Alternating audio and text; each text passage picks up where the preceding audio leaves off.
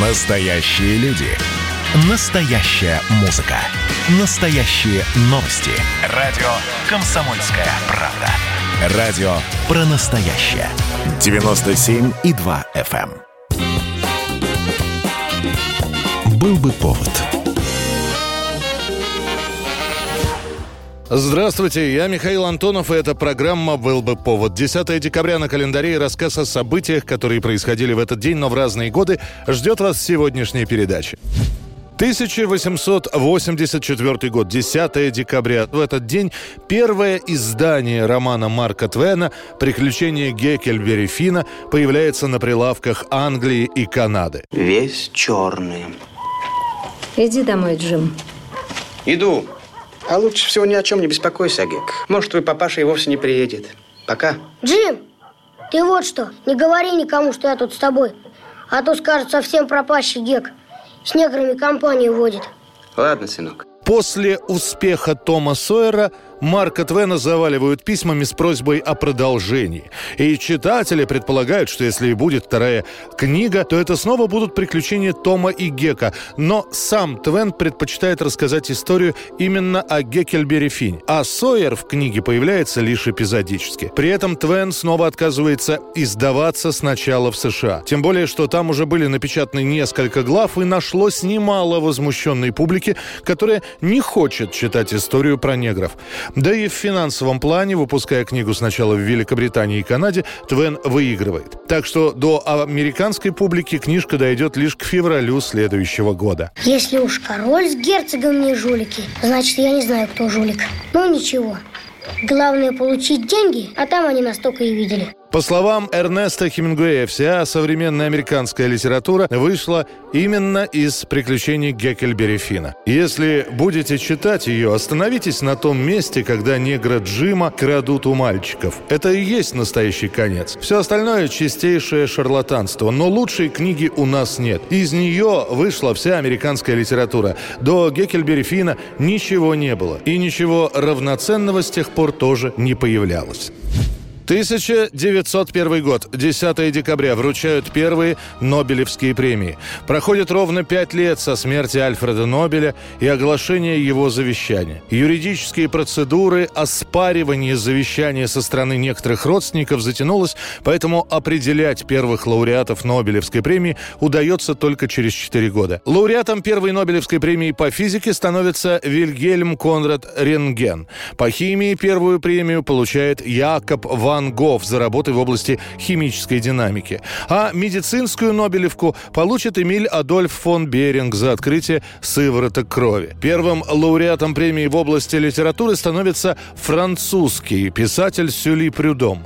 Правда, именно эта кандидатура вызывает первые споры у академиков, которые хотят наградить Нобелевской премией Льва Толстого, но тот сам отказывается. Кстати, академики через пять лет в 1906 году предпримут еще одну одну попытку номинировать Толстого, но тот попросит через друзей сделать так, чтобы премия ему не досталась. Не хотелось бы отказываться публично и ставить людей в неловкое положение, напишет Лев Николаевич.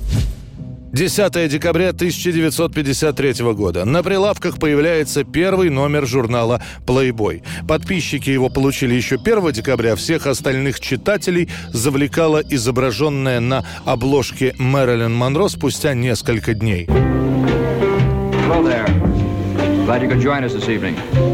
I'm Hugh Hefner, editor publisher of Playboy magazine, and your host. This is Playboy's Penthouse. В первом номере редакция «Плейбоя» излагает суть журнала. Дела государственные не в нашей компетенции. Мы не претендуем на решение проблем мирового масштаба и не излагаем моральных истин. Если нам удастся заставить мужское население Америки лишний раз улыбнуться и отвлечься от забот атомной эпохи, нашу миссию можно считать выполненной. Первый тираж «Плейбоя» 50-70 тысяч. И ни у кого, в том числе у издателя Хью Хефнера, не было уверенности, что второй второй номер вообще выйдет. Однако за неделю продается четверть тиража. Так что занятые у друзей 8 тысяч долларов Хефнер очень быстро возвращает. Логотип кролика появится со второго номера плейбоя и уже не будет покидать журнал, став его символом.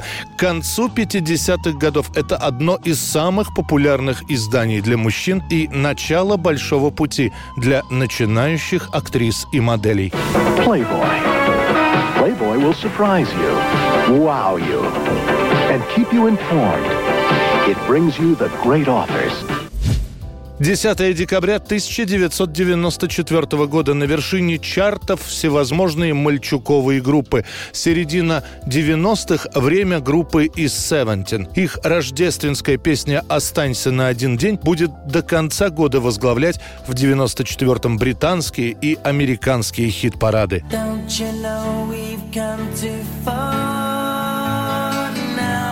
Just to go and try to throw it all away.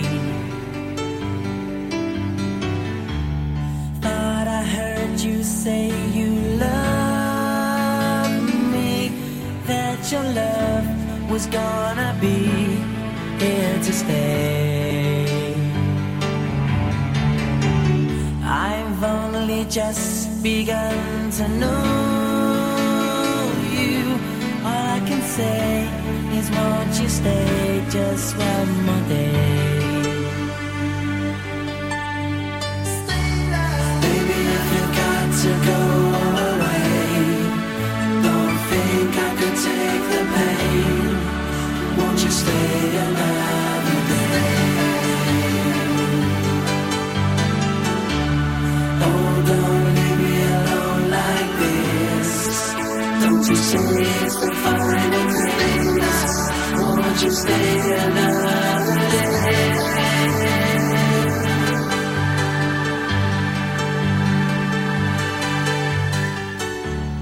Touch your face while you are sleeping and hold your hand. Don't understand what's going on.